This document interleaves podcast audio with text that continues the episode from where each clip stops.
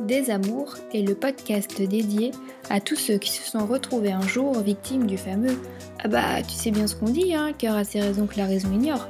Ouais, tomber amoureux, c'est génial, c'est magique, c'est inexplicable. Mais comment ça se passe quand tout se termine comme ça d'un boom? C'était là et ça a disparu. Si nos cœurs aiment sans avoir besoin de chercher le pourquoi, en ce qui concerne la rupture, les questions sans réponse, elles finissent par nous rendre dingues. Mille fois on se refait le scénario dans nos têtes. Et pourtant, on n'arrive toujours pas à comprendre pourquoi ils sont partis. Les ils, ce sont ces ex insaisissables au comportement what the fuck qui, en nous quittant, nous ont laissés avec des euh, j'ai pas tout compris là. Un peu comme des fantômes, ils errent dans un coin de nos têtes. Alors, pour en terminer avec vos Casper, un chasseur ou une chasseuse, armé de son expérience personnelle, se met à votre service en essayant de décrypter ce qui n'a pas été dit. Et parce qu'en plus, il faut bien se l'avouer, souvent entre hommes et femmes, on a bien du mal à se comprendre, c'est donc l'occasion de mettre un point final à votre histoire, tout en faisant sauter, au passage, quelques secrets de fabrication du sexe opposé. Bienvenue dans Des Amours. Aujourd'hui, je reçois Sarah qui a accepté de venir partager avec nous son histoire surréaliste de Casper. Et parce que c'est bien connu, les Casper n'ont pas de frontières, nous embarquons direction les États-Unis à la découverte d'un spécimen local. Notre expert, David, que l'on ne présente plus tant il a fait ses preuves en tant que meilleur espion infiltré au sein du club des Casper, est également de la partie. D'ailleurs, j'espère qu'il est en forme, car une fois de plus, notre grand gagnant du jour ne va lui laisser aucun repos. Dans cet épisode, c'est donc au travers du témoignage de Sarah que nous allons nous intéresser au Casper baptisé le prince Disney. Alors qu'est-ce qu'un prince Disney? Eh bien, c'est un ex qui te fait vivre dès les premières secondes de votre rencontre une histoire digne des plus beaux contes de fées. Enfin, jusqu'à ce qu'il décide de clôturer le chapitre et sans préavis. Ou comment se retrouver privé de son happy end. Sarah, c'est à toi, fais-nous rêver avec ton histoire de prince Disney. Tout a commencé dans un saloon dans le Colorado et ça a duré un an. Il m'a repéré tout de suite quand je suis arrivée. Je le sais parce qu'il me l'a avoué plus tard. Ce n'est que lorsque notre ami en commun nous a présenté qu'on a commencé à discuter. Dès le premier regard, je l'ai trouvé très mignon. On a passé toute la soirée là-bas et vers 2h du mat, on s'est posés tous les trois sur la terrasse pour papoter. Il essayait de me convaincre de venir à une rando qu'il avait organisée avec ses amis et qui devait avoir lieu trois heures plus tard, donc à 5 heures du mat. Bon point pour lui, nos échanges étaient hyper fluides et pour moi c'était la première fois qu'un crush se passait de façon aussi simple et naturelle. En plus, je le trouvais super sincère. Il était gentil, prévenant et affichait tout le temps un grand sourire. Par contre, malgré tout ça, il était hors de question que j'aille faire une rando quelques heures plus tard. J'étais bien trop fatiguée pour ça. Arrive le moment de se dire au revoir, il me passe son numéro et ajoute que si j'ai envie de faire une rando une autre fois, je dois surtout pas hésiter à l'appeler. Pour la petite anecdote, il travaillait justement dans le bar de l'hôtel où j'avais loué une chambre pour toute la durée de mon séjour, qui était deux mois. Je rentre dans mon nouveau chez moi et comme il me l'avait demandé, je lui envoie un message pour qu'il ait mon numéro. Il me répond une minute plus tard T'es sûr de ne pas vouloir venir avec nous?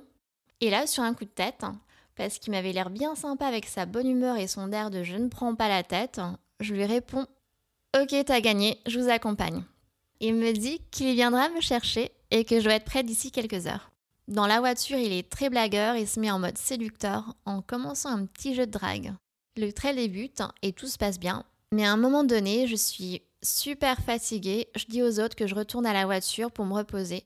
Casper ne veut pas me laisser seule, du coup, il redescend avec moi. On s'assoit en profitant du soleil. Là, il m'explique qu'il voudrait apprendre le français, me demande de lui traduire des phrases loufoques comme je me balade avec des ours, je manger du fromage tout de suite.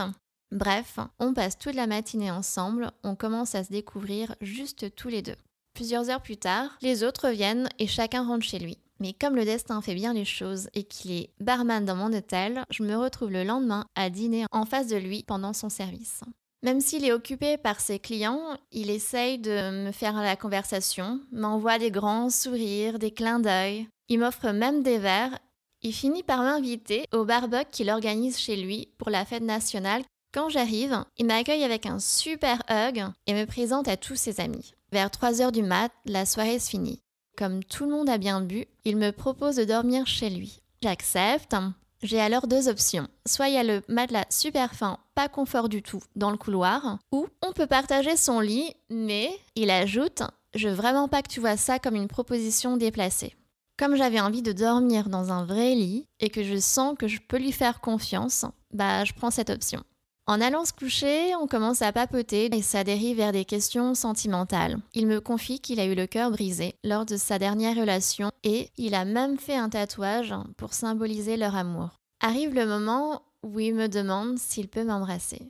Un peu intimidée, je me défile et puis il finit par m'embrasser. Juste après, il me dit sur un ton joueur Ouh là là, les ennuis commencent. Et on finit par s'endormir, main dans la main je me dis que je n'ai jamais rencontré un mec aussi gentleman et prévenant. Dès le lendemain de toute cette magie, quand il se réveille, c'est un changement total de comportement. Et je me fais la réflexion qui n'est peut-être pas du matin, donc je décide de pas tenir compte de cette attitude. Une fois dans la voiture, on ne parle pas de ce bisou, je ne veux pas non plus faire le premier pas, donc j'attends qu'il m'en parle. Au moment de se dire au revoir, il est très distant, je rejoins une amie à qui je raconte tout. Coup de chance, son mari était au lycée avec mon Casper. Il le décrit comme quelqu'un de bien. Il m'explique que c'est sa timidité qui a dû provoquer ça. Et comme c'est lui qui a fait le premier pas en m'invitant à son barbecue, je devrais lui proposer à mon tour une sortie. Comme ce couple d'amis le connaît, je propose que l'on fasse un resto tous les quatre. On arrive tous les deux en avance et pendant ce tête-à-tête, il redevient super gentil et blagueur jusqu'au moment où nos amis arrivent. Et là, il se retransforme direct. Perdu dans ses pensées, il répond à peine aux questions qu'on lui pose. On dirait que quelque chose l'agace. Il finit par partir avant le dessert. Je suis super déçue car je comprends vraiment pas sa double personnalité. Après cet épisode, je ne lui envoie pas de message. Un soir, en allant dîner, je finis par le croiser au bar, et là, il redevient super mielleux, et j'en viens à me demander s'il n'enfile pas une sorte de masque quand il travaille, parce que là, du coup, dans ce contexte, je suis une cliente. Il vient me parler. Ah mais c'est dommage que tu n'habites pas en ville, on pourrait se faire plus de sorties ensemble. Il est dur à suivre, mais il me plaît toujours. Face à son attitude, je demande l'avis à un ami qu'il connaît bien et ce dernier me répond que mon Casper n'a sûrement pas envie de s'engager car j'habite en France et que je ne suis ici que pour deux mois. Il n'empêche qu'à partir de cette soirée, dès que mon Casper a fini son boulot, on se retrouve souvent dans ce bar et continue à faire des sous-entendus en flirtant avec moi et en étant très tactile. À cette époque, je n'avais pas beaucoup confiance en moi et comme j'avais peur de faire le premier pas et de me prendre un râteau, je n'ai pas osé prendre les choses en main avec lui. Et là arrive la veille de mon départ, j'organise une dernière soirée et c'est le premier à me confirmer sa présence. Ce soir-là, on discute tous les deux, mais on n'aborde pas le sujet de l'après. Je rentre à Paris, on s'envoie des textos, puis d'un coup, plus de nouvelles de sa part. C'était prévu depuis des mois avec mes amis que je passe les vacances de Noël là-bas. J'y retourne, on se croise souvent, je me dis qu'il est temps que je lui parle de notre fameux baiser. Et du fait qu'il me plaît, mais que je ne trouve jamais le bon moment pour le lui dire. Comme je suis pas douée pour avouer mes sentiments, mes amis me conseillent de ne plus perdre de temps et tenter ma chance ce soir même en lui proposant un date. Et là, me voilà donc le soir du 31 décembre à prendre mon courage à deux mains. Je m'approche de lui et puis je me dégonfle. À la place, je l'invite à passer la soirée avec nous. Il vient, mais il y a tellement de monde qu'on n'arrive pas à se parler. Arrive l'heure de repartir et de faire une dernière fête. Mes amis m'engueulent en me disant que j'avais tout le temps d'avouer mes sentiments, mais que j'en ai pas profité. À cette soirée, mon Casper est bien évidemment présent. Et là, à la fermeture du bar, il part. Une de mes amies me dit de foncer le rattraper pour lui dire ce que je ressens. Je sais pas d'où me vient le courage, mais je me mets à courir derrière lui en criant Attends tout est réuni pour que j'y arrive là. On se croirait carrément dans un film de comédie romantique, même la météo s'y car il commence à neiger. Il se retourne et me répond Oui, tu veux me dire un truc? Et là, je me lance. Oui, j'ai quelque chose à t'avouer. Je veux que tu saches que je t'apprécie beaucoup. J'adore passer du temps avec toi, mais on n'a jamais vraiment reparlé de notre baiser. Et là, il me coupe pour me révéler Je t'apprécie beaucoup aussi. Et là, je sens le mais venir. Et en effet, il ajoute mais tu sais bien qu'on vit dans des pays différents et que c'est trop compliqué d'envisager quelque chose de durable dans cette situation. Je lui propose alors un deal. Si on ne rencontre personne d'ici cet été, quand je reviens, on se fait un vrai date. Il me dit tout de suite avec un grand sourire Ok, j'adorerais ça. Et puis je file prendre mon avion. Pendant mon escale, je lui envoie un message et je lui dis On se revoit dans quelques mois. De là, il m'appelle tout de suite Mais tu vas vraiment revenir cet été? J'ai vraiment trop de te revoir. Et là, il me fait comprendre qu'il va m'attendre. Pendant trois mois, on s'envoie des messages dans lesquels il me dit J'ai trop hâte de te revoir, je t'aime beaucoup. Il commence toujours ses messages par quand tu reviendras, on se fera des randos. Bref, il fait des plans sur nos activités et emploi du temps quand on sera de nouveau réunis. Et puis, vers le mois d'avril, je n'ai plus du tout de nouvelles, mais on est tombé d'accord pour s'attendre, alors pourquoi s'inquiéter?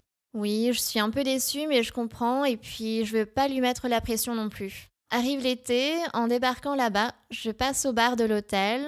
Et là, il est de service et il m'accueille super chaleureusement. Il flirte à fond avec moi, me fait plein de compliments. Bref, il me lâche pas du regard.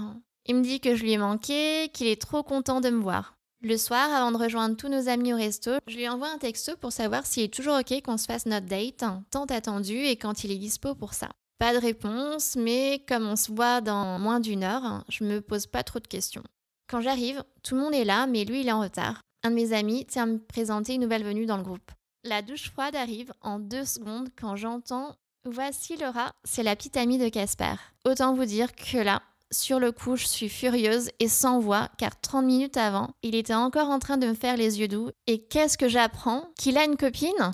Quand je le vois entrer dans le resto, je reste très calme, alors qu'à l'intérieur, je bouillonne. La seule et unique raison pour laquelle je me retiens de faire un scandale, c'est qu'on va se retrouver à travailler tous les trois dans le bar du même hôtel et je n'ai vraiment pas envie de créer une mauvaise ambiance de travail parce que je vais y passer plus de trois mois. Je prends sur moi et je l'informe que j'ai appris pour sa copine et à partir de là, on s'évitera pour toute la durée de mon séjour. Si tu t'es retrouvé dans le pays de Walt Disney, c'est sûr qu'on est loin, même très loin de la célèbre conclusion Ils vécurent heureux et eurent beaucoup d'enfants. En tout cas, avec un comportement pareil, je pense qu'on sera tous d'accord pour conclure que lors de sa naissance, c'est clairement pas les bonnes fées qui se sont penchées sur son berceau, mais plutôt les méchantes sorcières, genre euh, maléfiques. Ce qui explique que chez lui, les qualités comme le respect et l'honnêteté, ben, elles sont passées à la trappe. Sur ces bonnes paroles, Sarah, est-ce que tu peux nous résumer les questions précises auxquelles tu aimerais avoir une réponse de la part de notre chasseur de Casper? Oui, j'en ai trois. Déjà une, j'aimerais savoir pourquoi il n'a jamais reparlé du fait qu'on se soit embrassé la nuit, on avait dormi ensemble. 2. Je n'ai pas compris pourquoi il a joué un double jeu avec moi alors qu'il savait que j'allais revenir cet été-là et que j'allais forcément croiser sa copine. Pire encore, il a continué à être dans la séduction avec moi une fois que j'étais sur place. Et quand sa copine n'était pas là, il continuait à me draguer alors que quand elle était présente, il me calculait même pas, c'était à peine si j'existais. Et enfin, pourquoi il n'a jamais fait d'excuses par rapport à cette attitude minable qu'il a eue?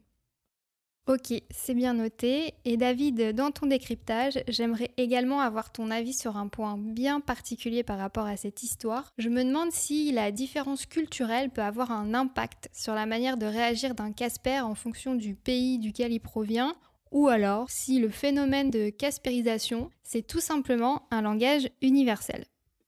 Effectivement, belle histoire de prince charmant. Qui se transforme en crapaud à la fin. En fait, c'est l'inversion. Normalement, c'est le crapaud qui se transforme en prince charmant. Et là, pas de bol, toi, tu as eu l'édition prince charmant qui se transforme en crapaud. En fait, j'ai l'impression qu'il s'est successivement transformé en crapaud prince, crapaud prince. Donc c'est un peu plus complexe que ça, parce que c'est une relation qui a duré du coup un an, avec beaucoup d'allers-retours. Je vais essayer de synthétiser et de résumer l'histoire telle que moi, je l'ai compris. Au départ, il y a un crush assez simple. Donc effectivement, tu as dépeint l'image d'Épinal du prince charmant, sincère, gentil, prévenant, toujours un grand sourire. Bon, en fait, c'est le prince de Luc que tu as rencontré, donc c'est top. Ensuite, on se rend compte que le prince, en fait, c'est un peu lui la princesse plutôt, donc c'est un peu Cendrillon, un côté pretty woman dans l'hôtel. Donc en fait, c'est lui le barman et toi en tant que, entre guillemets, cliente. Effectivement, les rôles s'inversent. L'employé essaie de t'offrir des verres, etc. à sa cliente. Il y a un côté pretty woman euh, assez intéressant. Ensuite vient cette fameuse fête du 4 juillet, ce que tu as appelé l'attitude gentleman du prince qui te propose deux options. Non, c'est pas deux options ça. Ça s'appelle un traquenard.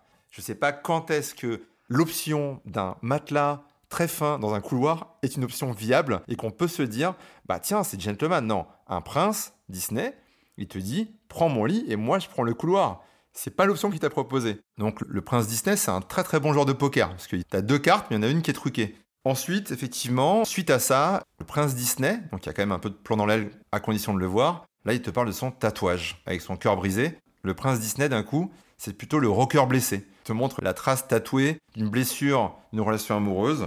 Et là, il te dit un truc qui pourrait te mettre la puce à l'oreille, les ennuis commencent. Bon, effectivement, soit c'est du second degré, soit c'est une réalité, en tout cas, méfiez-vous. Il y a un double sens là-dedans. Pour toi, il continue d'être gentleman et prévenant, Donc tu continues et tu te dis, je me fais un film. Ouais, t'es dans ton film. C'est le film que tu as envie de voir. C'est là où, effectivement, chacun sa lecture.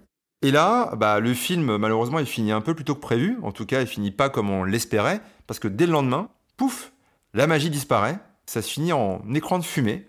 Alors, il n'est pas encore complètement crapaud. Ou en tout cas, il est sur la voie. Et du coup, suite à cet écran de fumée, il y a un petit silence, tu te poses des questions, tu vas interroger un ami, et là tu proposes le resto à 4, ce qu'on appelle une double date. La double date, c'est toujours une étape importante dans une relation. Là, ça vient un petit peu tôt. Bon, et c'est-à-dire son attitude, elle est assez parlante parce qu'en fait, il oscille entre à 2, ça va, à 4, ça va plus. Donc en fait, tu sens bien qu'il n'est pas à l'aise avec ce double date et que peut-être c'était un peu anticipé. Déjà, commencer par un date, parce que tu n'as pas eu vraiment de date avec lui, ça aurait été pas mal. Et d'ailleurs, tu as essayé de le faire plusieurs fois après. Et du coup, il y a eu cette étape qui a sauté. Ce qui a fait que, enfin, en tout cas, je ne sais pas à quel point c'est ça ou autre chose, mais il est devenu, au-delà du prince charmant ou du rocker blessé, enfin, tous ces petits scénarios, mais c'est Dr. Jekyll et Mr. Hyde. Donc, en gros, il y a un sorte de pile ou face. D'ailleurs, tu mets ça sur le compte que peut-être il joue son rôle de serveur. Et donc, le côté, euh, je dois être gentil avec les clients peut-être que au bout d'un moment, il lui colle tellement à la peau que des fois, il le fait beaucoup. Après, on va revenir sur les expériences et sur le phénomène culturel, parce que si j'ai bien compris, il était américain. Du coup, effectivement, euh, tu as droit à un joker, un avis d'ami, qui te dit, bah en fait, il a tout simplement pas envie de s'engager, à cause de la distance des pays, etc. Ce qui peut se comprendre. La France et les États-Unis, c'est quand même pas à côté. Ensuite, le film continue, malgré la distance et malgré le temps. Il y a ce fameux 31 décembre, et là, effectivement, toi-même, tu le dis, donc tu continues à te faire ton film. D'ailleurs, tu vis dans un film, c'est Coup de foudre à Notting Hill, c'est euh, Noël à Manhattan, on y est, t'es dedans et tu te dis, bah tiens, c'est l'occasion rêvée, et tu vas jusqu'à lui courir après. Donc c'est vraiment une scène de film, c'est le train qui part, rattrape-le, ou l'avion qui décolle. On est carrément dans ces films comédies romantiques américains dont on est tous bercés. On peut pas t'en vouloir, on a tous rêvé de vivre ça. Alors, comme c'est du cinéma, bah lui, qu'est-ce qu'il a fait? Il t'a ramené très vite à la réalité. La réalité, c'est que tu vis à des milliers de kilomètres de moi et qu'en fait, il n'y a pas de suite. Donc on ne parle pas parler d'après, puisque l'après, il est à des milliers de kilomètres. Plus toi tu as tenté de construire ce film ou vivre ce film, et plus lui, donc il n'a pas toujours été clair, et ça on va y revenir, mais en tout cas, là il y a eu un retour brutal à la réalité. Après, là où effectivement il a cultivé une ambiguïté, c'est cette séduction au téléphone. Mais du coup, ce qui est marrant, c'est que dès que c'est dans son rôle de barman, ou dès qu'il y a une sorte de distance un peu maîtrisée, là il est très sympa. Alors, très sympa, quand tu dis que tu retournes l'été prochain et qu'il y a un accueil chaleureux avec des hugs, des sourires, etc., ça c'est pas de la drague, c'est la panoplie de l'américain. Les mecs, on a l'impression qu'ils peuvent draguer un portier, tellement ils sont sympas avec ce portier. C'est pas des Français. Eux, ils sont hyper sympas et tactiles parfois avec quelqu'un qui lui a juste vendu un hot dog. Donc, faut faire attention à ça. Il peut faire des hugs parce qu'il la connaît, mais de là à interpréter un hug comme un en fait, je t'attendais désespérément comme un amoureux transi, il y a une limite. Alors oui, il y a eu cette promesse de on s'attend. entre-temps, il y a eu un silence radio. Bah, il faut vérifier. Hein. Tu me reçois, tu me reçois pas. Euh, mayday, Mayday. Il faut quand même confirmer. Je vais te traduire là ce qui s'est passé. Le silence radio, c'est la rencontre avec la nouvelle recrue de la fin. Donc la nouvelle recrue égale, euh, lui il est hors zone. Il a coupé la connexion, il n'y a plus. En fait, l'avion a, a, disparu dans la nature. Bon, malheureusement, tu es revenu, tu l'as retrouvé. Il le savait qu'elle allait revenir, c'est ça qui est fou. Oui, il n'a pas été clair, mais en fait, il s'était dit si on rencontre personne cet été, on peut faire un date. On s'est jamais dit. Par contre, si tu rencontres quelqu'un, préviens-moi. En fait, il faut être clair dans les contrats. Non, mais là, tu joues sur les mots. T'es d'une mauvaise foi. Bah, alors, dépassons le débat, mauvaise foi ou pas. En tout cas, toi, tu te dis j'ai failli faire un scandale pour une relation qui n'a pratiquement jamais existé, à part un baiser furtif en soirée à 2h du mat'. Alors là, je suis absolument pas d'accord avec toi. Ce qui est important de souligner dans cette histoire, c'est qu'il n'y a pas forcément besoin de passer par la case relation physique pour parler d'une histoire d'amour. Parfois, la connexion mentale, l'attirance des âmes, et eh ben ça rend tout ça encore mille fois plus puissant et même plus engageant. Après, ça fait peut-être partie des expériences qu'il faut avoir vécues soi-même pour les comprendre, mais il n'empêche que c'est une réalité. Il y avait une relation entre eux. Il y avait une relation, mais en fait, les relations, elles doivent correspondre le scandale par rapport à ce type de relation, on va dire épistolaire, alors elle peut être très belle, mais elle ne justifie pas, comme ils n'ont pas été ensemble, tu sais, on dit quand même on est ensemble ou pas, là, à aucun moment, ils n'ont été ensemble, parce que c'était que des hypothèses. Donc une hypothèse de relation. Une promesse, plus fort qu'une hypothèse.